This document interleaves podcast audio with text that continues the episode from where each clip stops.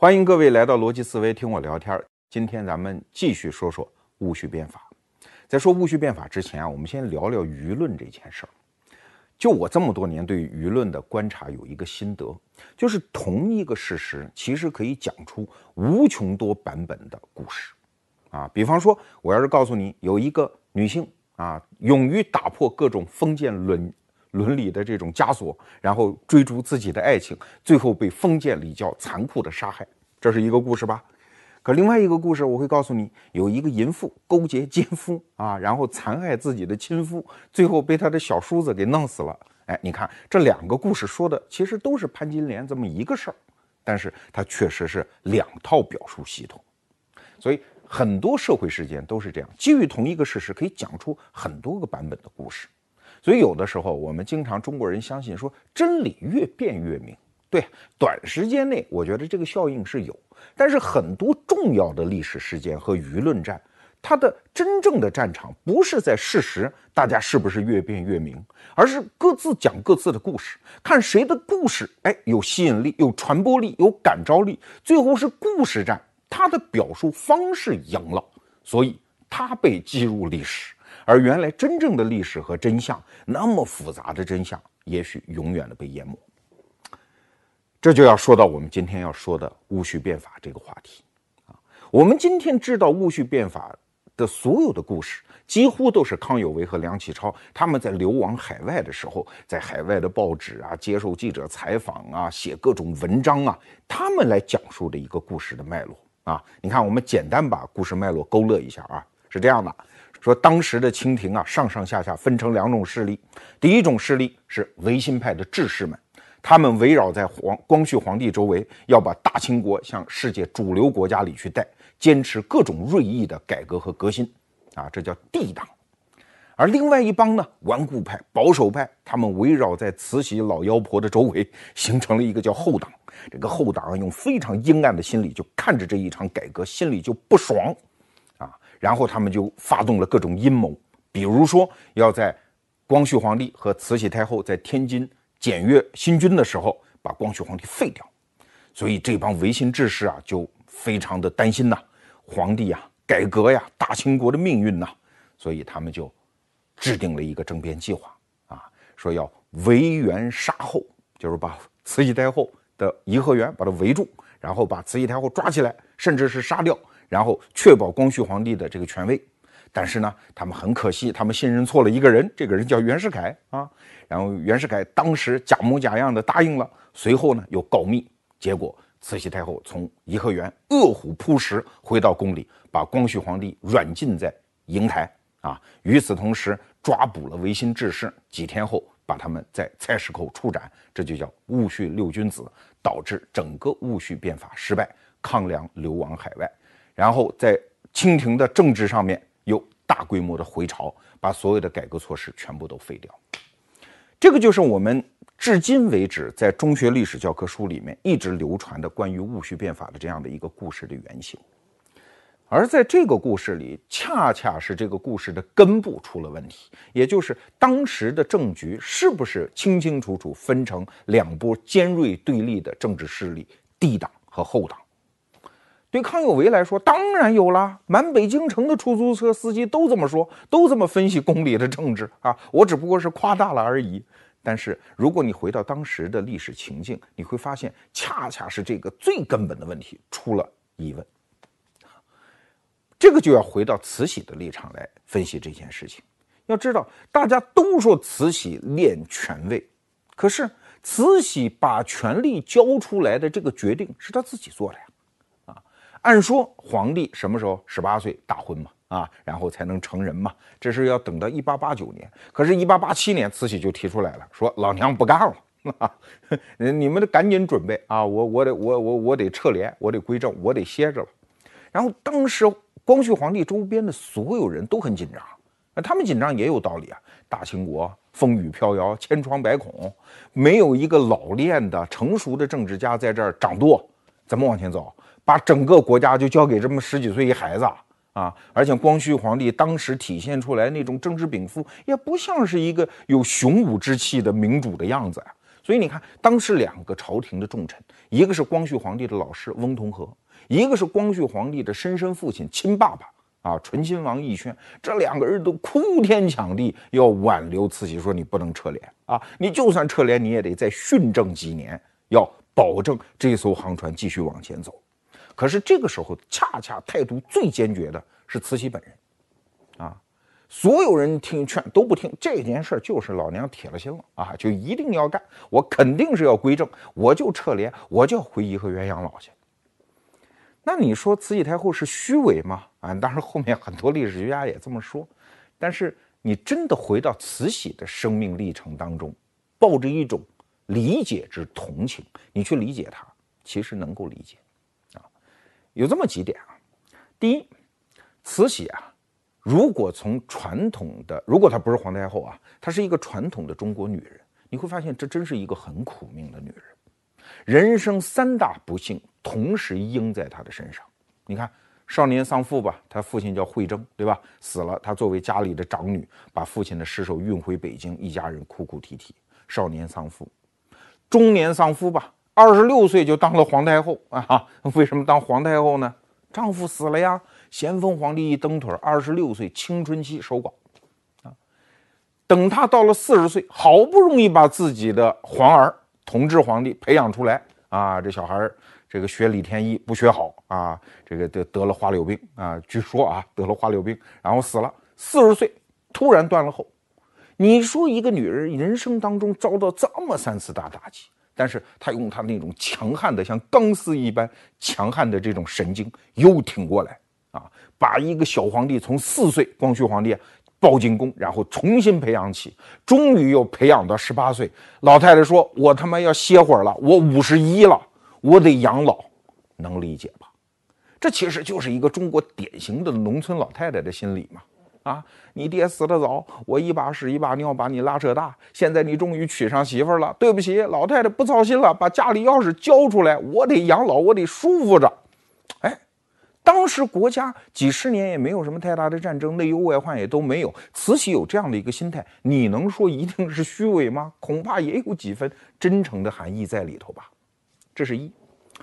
第二，你要知道，慈禧当时面对的也有政治压力啊。虽然他很有权威啊，他那个权术也很高超，各种封疆大吏被他摆弄的也非常的顺，但是要知道，太后垂帘。毕竟是权宜之计啊，至少我在野史里就看过。你像左宗棠这种封疆大吏，那有的时候嘴嘴里就不干不净啊。他比如说经常讲一句什么话呢？叫“聘鸡司晨”，什么意思？老母鸡报晓，你咯咯哒，你是下蛋，你喔喔喔，你干什么呀？那是公鸡干的事儿，轮得到你干吗？啊，这当时有这样的心态，因为你是女的嘛。你这是大清皇朝的权力运行系统，是偏离正轨的一次权宜之计，啊，所以对于慈禧太后，当她当了五十一岁的时候，这有一点像美国总统第二任啊，他就是考虑自己啊在青史留名的问题啊，考虑到自己的历史地位问题啊，一闭眼之后怎么跟列祖列宗交代的问题啊，所以这个时候他希望皇朝的政治运行回到正轨。回到皇帝手中，我想这也是一个重要的原因。但是，康梁所讲的后党和帝党的激烈的政治斗争，我觉得还忽视了一个特别重大的因素，那就是，哎，人家是母子，哎，好不好？你说什么母子又不是亲生的，是不是亲生的？可是你看他们俩的关系啊，光绪皇帝和慈禧太后其实是亲到不能再亲的两个人。啊，就只有那同治的意思，这个孩子就是他最亲的人，亲到什么程度？你想，从夫家论，这是他亲侄儿，对吧？可是从娘家论，光绪是他亲妹妹的孩子，啊，他是两重亲属关系，而且慈禧太后对他这个亲妹妹感情是非常深的。哎，这个你要是了解一点这个旗人家里这个长女。啊，他跟他跟汉人家不同，汉人家女儿这是要嫁出去的货，在家里没什么地位啊。旗人是大脚啊，那姑娘那都不不裹脚的呀，啊，不是小脚老太太，那在家里是说说话是算数的呀。哎，和更何况慈禧是长女，所以她对她这个妹妹实际上是非常的疼爱，非常疼爱。我至少看到过一则史料啊，就是说她妹妹死的时候，老太太就就慈禧太后去她家嘛，就暴怒，怒什么呢？说你们家居然都不舍得把家里所有金银珠宝给老太太陪葬，啊！当时就老太后自己亲自带着太监就在他们家搜啊，说把所有好东西都得给我买了，陪我妹妹走。啊，你可可见当时他情绪那种失控，对他死去的这个妹妹的这种这种怜惜，所以对这个妹妹的孩子，你你想，就中国现在这个家庭，亲姨啊，那那是什么关系？更何况光绪皇帝是四岁进宫，小孩啊什么都不懂啊，所以慈禧后来多次跟臣子讲，他说我跟皇帝怎么能不好？你想他四岁进宫，身子骨又不好。皇帝的那个肚脐眼儿经常不干，他说我天天拿着，呃，这个 当时不知道是不是纱布啊，给他擦，啊，然后皇帝怕打雷，我就天天抱着他睡觉，一旦打雷，我就要紧紧抱住他，皇帝惊叫不堪啊。然后我从小就关注他每一顿吃什么，每一天穿什么，然后为了把他培养成皇帝，我关心他每一个学业，我亲自教他认字儿，亲自教他练书法等等。啊，慈禧太后后来反复讲这些话，呃，我不管你信不信啊，哎，你你养条狗好不好？养条狗养一个月恐怕都有感情吧，更何况一个亲姨娘把自己的一个四岁的侄儿带到身边，像亲儿子那样管教，啊，那样照顾，你能说没感情？而且这种感情和母子感情能差到哪里去？说白了，这是比一般的养母。和养子之间的关系可能要亲密的多的关系吧，更何况他们之间还有一种为大清国的未来培养接班人这样的一个列祖列宗传下来的一种政治使命在，所以慈禧太后和光绪皇帝这样的一种紧密的关系和亲善的关系是外人很难想象的，所以康有为站在外廷老说他们俩是两派啊。那个是无功见不得鸡，见面就得斗，天天斗心眼儿，这是外臣的想象啊！你在宫廷内部，这怎么可以想象得了？所以后来，啊，康有为突然，我不知道他从哪儿听说的啊。总而言之，北京的坊间突然传出一个传闻，说慈禧太后要趁他们俩在天津检阅新军的时候，对光绪皇帝下手。啊，要废掉光绪皇帝这样一件事情，我想这只可能是康有为这种外臣的小臣，他才能够相信的神话。好莱坞有一部故事片叫《猫狗大战》，如果你在家里养过猫和狗，你会发现，哎，它们确实经常打架。那为什么呢？其实是因为这两个动物它的语言系统不一样。对猫科动物来讲，竖起尾巴这就是攻击的前兆。可对犬科动物来说，好冤枉哦！我竖尾巴、摇尾巴，这是讨好你的意思哎啊！你怎么能认为我要打架呢？对猫科动物来说，反过来，它觉得抬起前爪挠你啊，这是示好的表现，是我们俩交朋友的意思。可犬科动物就会很紧张，你要干什么啊？抬起爪子来。所以这是两个完全不同的语言系统，它会导致大量的误解。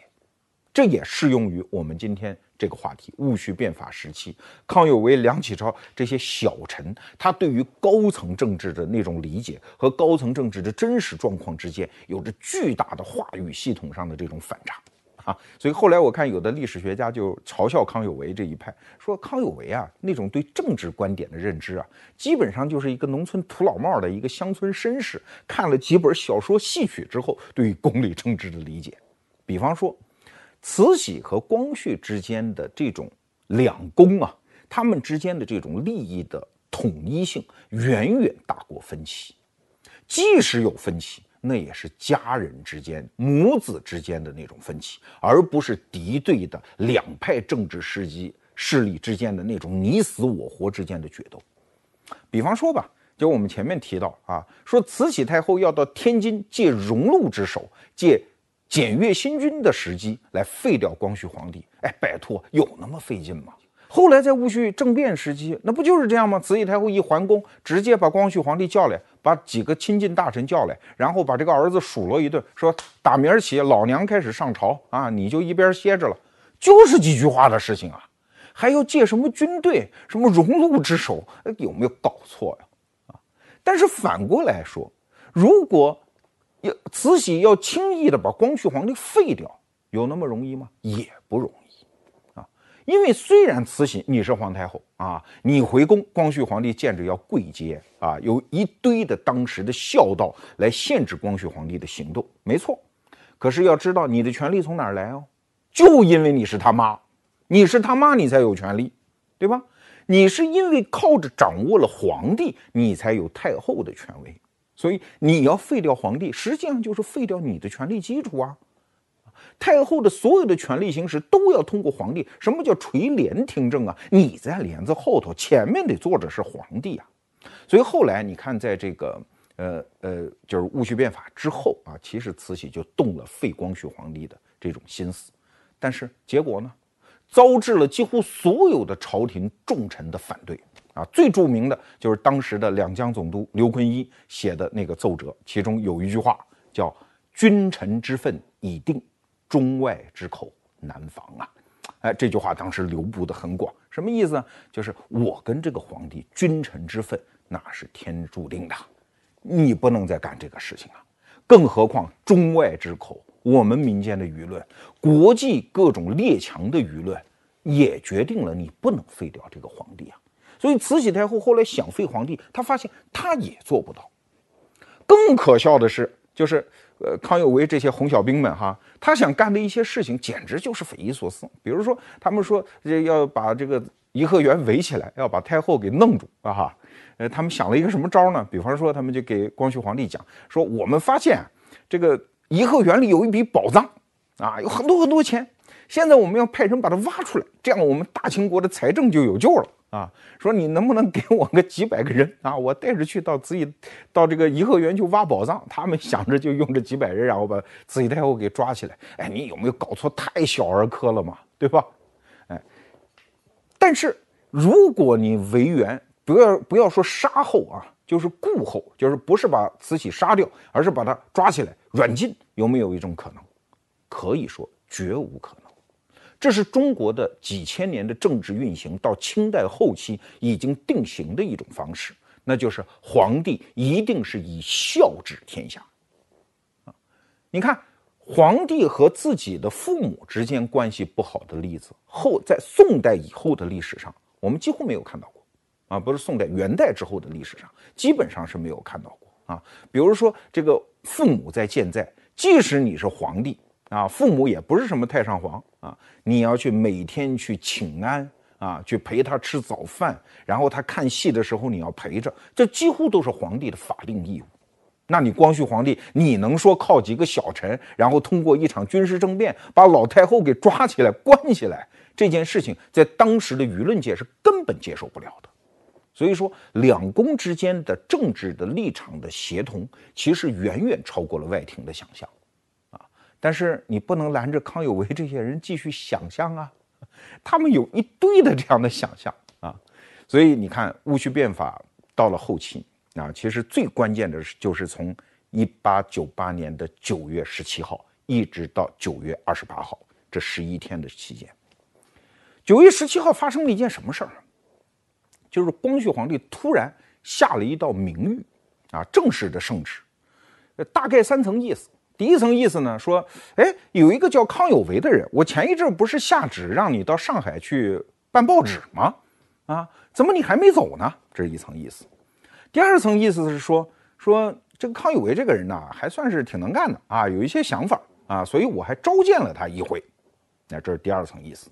第三层意思说啊，你就不要再耽误了，你赶紧出京到上海去办报纸。你看九月十七号这一份谕旨发出来之后，双方的解读就有点猫狗大战的意思了，双方是听不懂的。康有为这一派的解释，你听他，他他也有他的道理啊。他说不对，出事儿了啊，慈禧动手了。你看道道道理明摆着，你看我一个小小的工部主事啊，六品官。怎么会对我的行动，皇帝要发明发谕旨呢？从来不会为这种小事儿下正式圣旨的，这是一条。第二条，皇帝仍然在暗示说他信任我，要不然怎么说啊？我这个人还很懂事儿，他还召见我一次呢，对吧？哎，然后第三，他让我迅速的赶往上海，说明皇帝已经被控制了。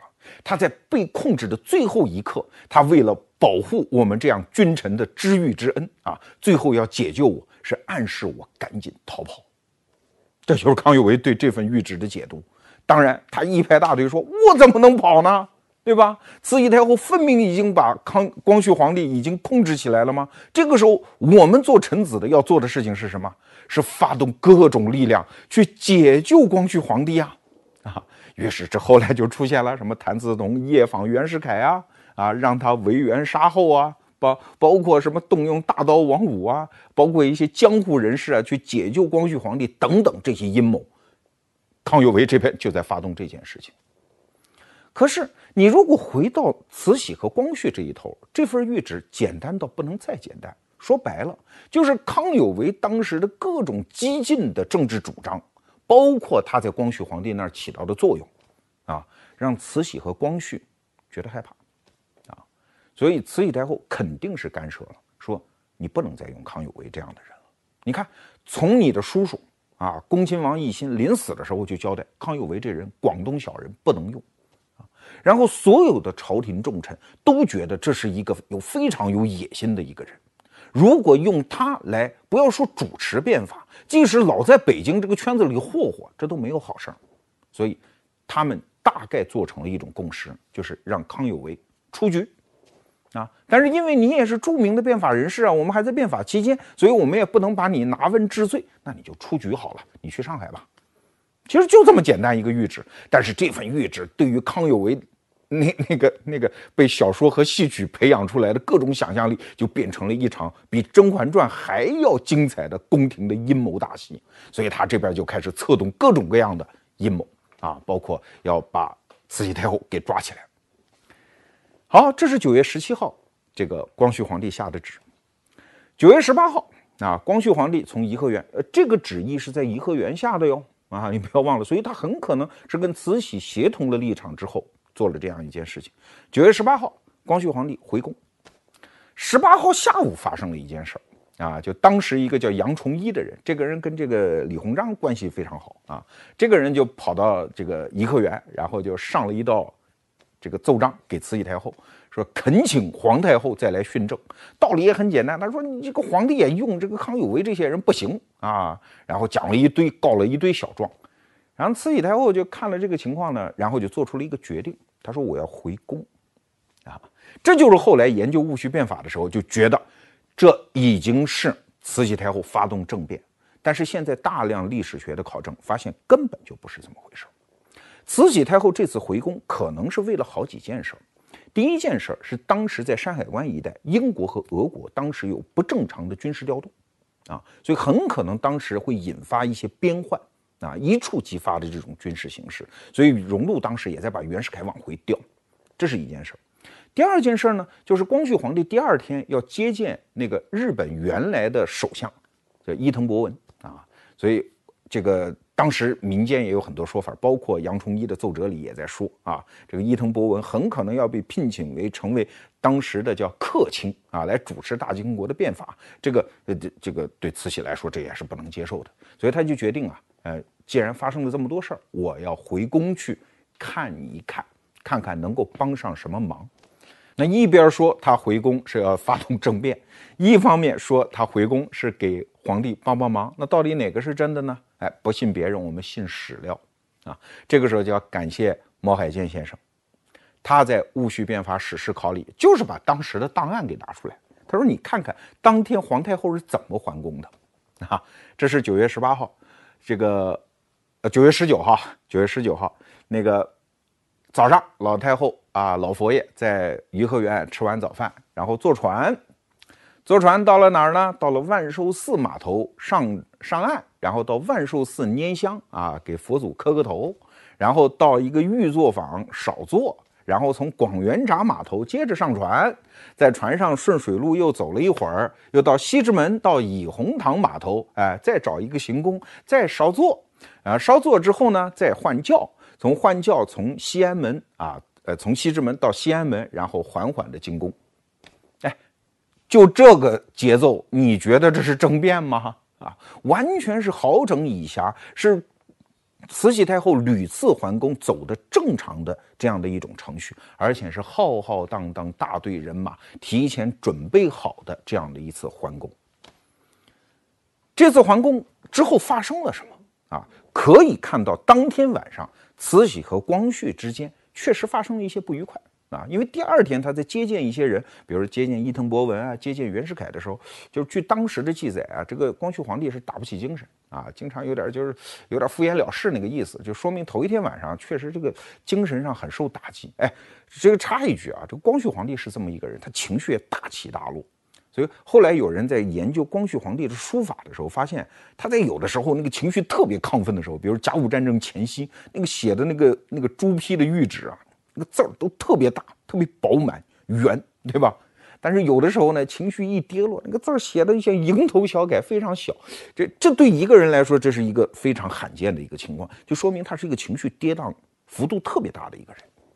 但是可以肯定，那天晚上。他们之间肯定不是发生了政变，因为政变第二天，光绪皇帝怎么还出来还还见过外国客人呢？而且是独自出来接见的，这是不可能的。但是当天晚上发生了什么？慈禧太后很明显是要求光绪皇帝说：“康有为这个人，你不仅不能用，而且你要把他抓起来。”啊，所以从这个十九号，呃，慈禧太后还宫啊，然后到二十一号明发谕旨抓康有为。要知道这套谕旨上给康有为定的是八个字叫“结党营私”，啊，有言乱政，是这八个字，没讲别的。但是因为十七号接到的这个光绪皇帝的谕旨嘛，康有为已经觉得不对了啊，要政变了，所以他二十号早上就跑掉了，跑掉了。所以二十一号才开始抓他，抓他没抓着，抓着了谁呢？抓了他弟弟，叫康广仁，后来也是戊戌六君子之一。哎呀，这几天里面的这个政局的这个变换啊，就变得特别的复杂。我们分两头说，这一头呢，其实慈禧太后就觉得，嗯，这个事儿已经搞定了。康有为不仅出局，而且抓起来了，马上要治罪了啊，那这个事儿就搞定了。所以二十一号早上的时候，老太后干什么了？回颐和园去了。啊，早上哎，也接着按我们刚才讲的这套顺序啊，从西直门码头上船，然后一路停停歇歇，烧着香，然后就回到了颐和园。可是二十一号抓到了康广仁之后，就发生了事情。什么事情？就康广仁的口供里面供出了一个惊天大案。当然，康广仁这个人，我看到历史资料对这个人的评价呀不一样。那总而言之，对他评价不高。但是有的人说的，就说的，就当时就衰了，什么秃噜的，什么都秃噜了，然后到处攀污啊！一看抓我啊，你饶我一命，我招谁都行。然后把把康有为此前什么为援杀后所有的这些计划就全给秃噜了。但是也有一种说法，说康广仁是一个革命志士啊，抓到之后啊，这个面不改色心不跳，然后当时就指斥这些人啊，你们要干什么？你们要这个对皇帝下手，还得对我们下手。要不是啊，这个呃，你们要再迟来几天，我们的计划就要得逞了。然后把自己计划说了。总而言之，后来历史学家考证，这个事儿还真不是袁世凯告的密，而是这个康广仁的口供给秃噜掉了。这一秃噜就不要紧了。慈禧太后二十一号早上刚回到颐和园，晚上深夜连程兼程就赶回了宫里啊，应该是在二十一号到二十二号的凌晨才赶回宫里，然后就决定发动政变。那这个时候才能称之为叫戊戌政变。当然，这个政变没有那么血雨腥风了，无非就是加强警戒。啊，这个部队，这个宫门要加强人防守等等，然后开始大肆搜捕这种维新人士。因为对于慈禧来说，这还了得啊！原来我们只是政见不同，对于具体的变法的这个政见不同，你要干什么啊？把我老太太抓起来啊！你开玩笑，你犯上啊！你篡逆呀！啊，这个老太太就怒了，然后就开始捕杀，一直到二十八号戊戌六君子喋血菜市口。这就是这个过程，整个十几天的过程里面，这边讲这个故事，而对于慈禧太后来说，她感受到的就是一个我在培养我的儿子，我的儿子要变法啊，虽然也做出了一些出格的事情，没关系，老娘用我的政治权威在背背后帮他把着，也出不了大格啊，关键我就判断这康有为不是东西，所以我要把他撵走啊，先是把他撵出局，然后我要把他抓起来，这个事也就这么简单。哎，你们要干什么？你们要把我老太太宰了？啊啊！你让光绪皇帝来主导天下，这个时候就出现了一个慈禧太后一生历史上最重要的一个转折点，什么？就是她跟光绪皇帝之间的亲情发生了崩裂，而这一崩裂就是十几年，而且这个崩裂的结果，彻底把中华民族拖入了一场巨大的浩劫。可是。历史往往怕的就是这“可是”二字。为什么从戊戌政变一直到庚子事变，短短的两三年里，慈禧太后就跟变了一个人似的，突然变得非常的仇外和排外？原因在于，这个时候她已经不是什么政治家了，她是一个愤怒的、伤心的，要向世界施尽所有权力去报复的一个老妇人。外廷的那些臣子，他是没法追究的，因为满朝都是维新派。你说谁不是？张之洞不是维新派，荣禄不是维新派啊？当时稍微明白人都知道，这个国家得变呐，啊，得赶上世界大势啊。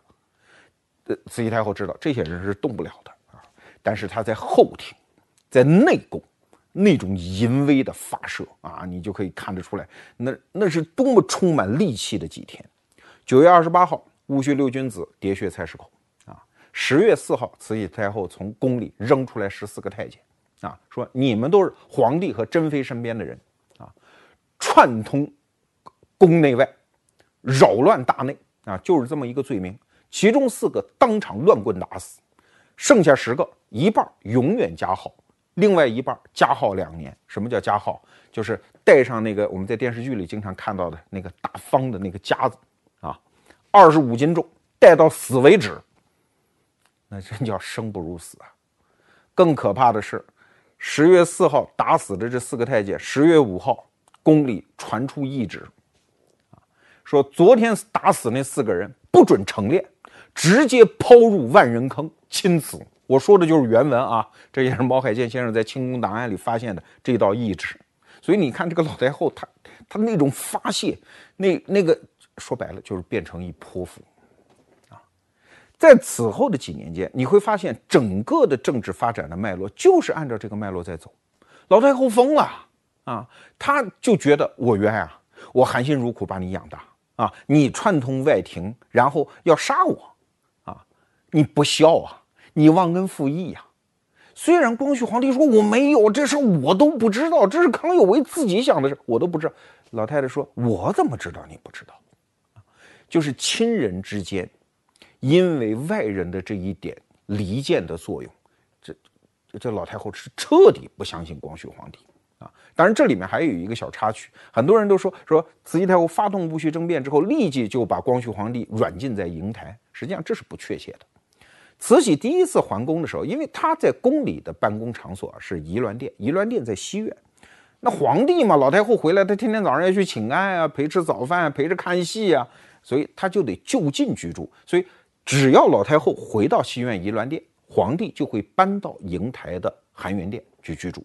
所以这个时候，光绪皇帝其实是没有被软禁的啊。但是随着慈禧太后在后宫去清理这个太监，然后越看这个光绪皇帝就越觉得窝心，越觉得憋不住火，然后渐渐的对他的各种管束就开始了啊，包括把瀛台给封起来，包括。皇帝要什么东西都得老太太我自己批准，啊，等等，这个都见于当时的清宫档案啊。这个老夫人就当时已经觉得就不知道怎么报仇，不知道怎么出这口恶气才好。当然，你说这个时候他把气儿撒在变法上嘛？那倒不是，他主要恨的就是谁啊？这康有为和这光绪皇帝。他恨康有为恨到什么程度啊？那那个这这那满世界追杀那个就不用说了。那个后来啊，有一任民国时候的总理叫梁士仪啊，也是交通系的大佬啊，号称财神梁士仪，他也是广东人啊。他在前清的时候，这个考考这个进士，然后慈禧太后，嗯，这人姓梁，又是广东人，说这人查查是不是跟梁启超有什么关系啊？啊，旁边就有人说说这人呐，肯定不是好人。你看他跟梁启超一个姓，叫梁士仪嘛，对吧？那个那个康有为的有一个号叫康祖仪。所以这个人是姓梁啊，名字又有康有为的一个字儿，叫梁头康伟，这肯定不是好人。老太后说：“对，不是好人，不让他当官啊！因为他恨到了这个程度，就已经丧失了起码的理智了。你看后来的历史的脉络演变啊，你真的是一声长叹。他就觉得这个光绪皇帝不孝，他就想弄他，可是他又知道他又没有那么方便的去弄他啊，然后他就用各种手段，比如说，你你不身体不好吗？直接就宣布说你身体不好啊，就明发上谕说皇帝身体不好。”广招天下的名医来给皇帝看病，哎，要知道，在专制时代，皇帝身体不好，这是国家的天字号机密啊。因为皇帝嘛，你身体不好，那招致中外的这种政治的动荡和大家的猜疑，这是一个很严重的政治事件。所以当时很多外面的舆论就发现，可能慈禧真的是要废光绪了啊。包括这个时候，外国的这个使节们就不干了，说你这个这个好好的，你怎么要？把一个维新变法的皇帝要废掉呢？所以很多外国使团说：“这样，你不说他有病吗？我们派西医去看一下。”啊，所以后来法国大使馆还真派了一个西医去看，发现光绪皇帝真的是有病啊，而且是很严重的肾炎。但是仅此为止吗？老太后不干，老太后就想各种办法，比如说给他立个大阿哥，啊，就是也不叫太子，就立一个大阿哥，就是给光绪皇帝立一个后人啊，这就端王爷那个儿子就接进宫去。这就意思，我随时可以把你光绪废掉。然后你看那个那个备胎，那个备胎已经在那儿搁好了，啊，当然后来又发生了很多事情，包括来册封大阿哥的时候，各国的使团啊就不给面子，不去参加这个典礼。老太后又觉得憋住一口气。再后来又有一个误传啊，这很多人说是误传，就是说外国的那些列强啊，现在要给中国下最后通牒。说必须老太后退位，把权力给让出来，交给光绪皇帝。哇，老太后这就彻底疯了啊！都是这帮洋鬼子，老娘受了你们一辈子气啊！现在你们还要帮这个孽子来夺我的权，那还了得？于是就出现了中国历史上最荒唐的一幕，可能也是世界历史上最荒唐的一幕，就是一个国家和自己所有的邦交国宣战啊！像当时有邦交的所有十几个国家宣战。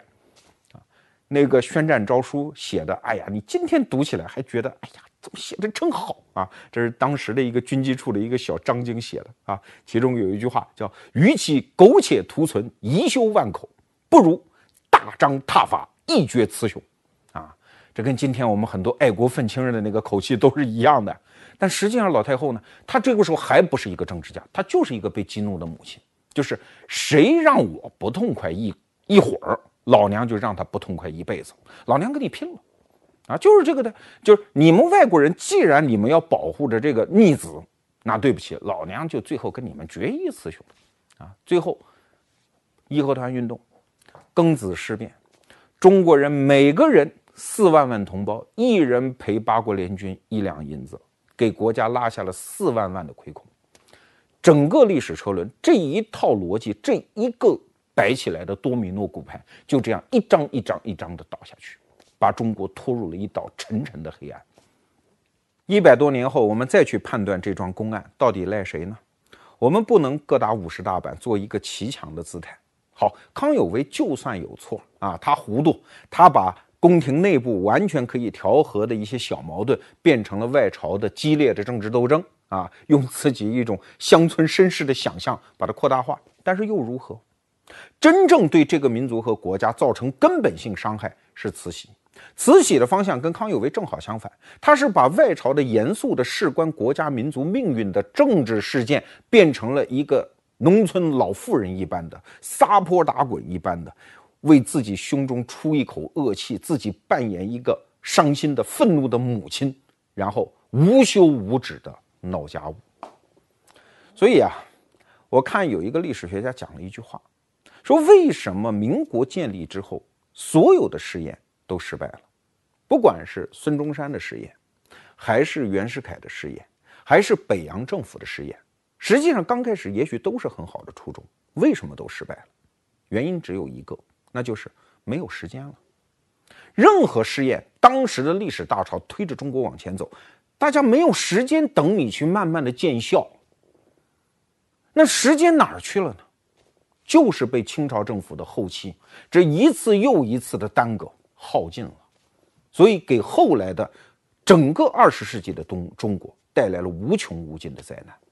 所以这一期节目，不管我们做了多少翻案文章，我们多少程度上能够同情和理解慈禧当时的心态和她的委屈，我们今天仍然要说，整个清代的悲剧命运，二十世纪中国的悲剧命运，第一个罪人要怪怪谁？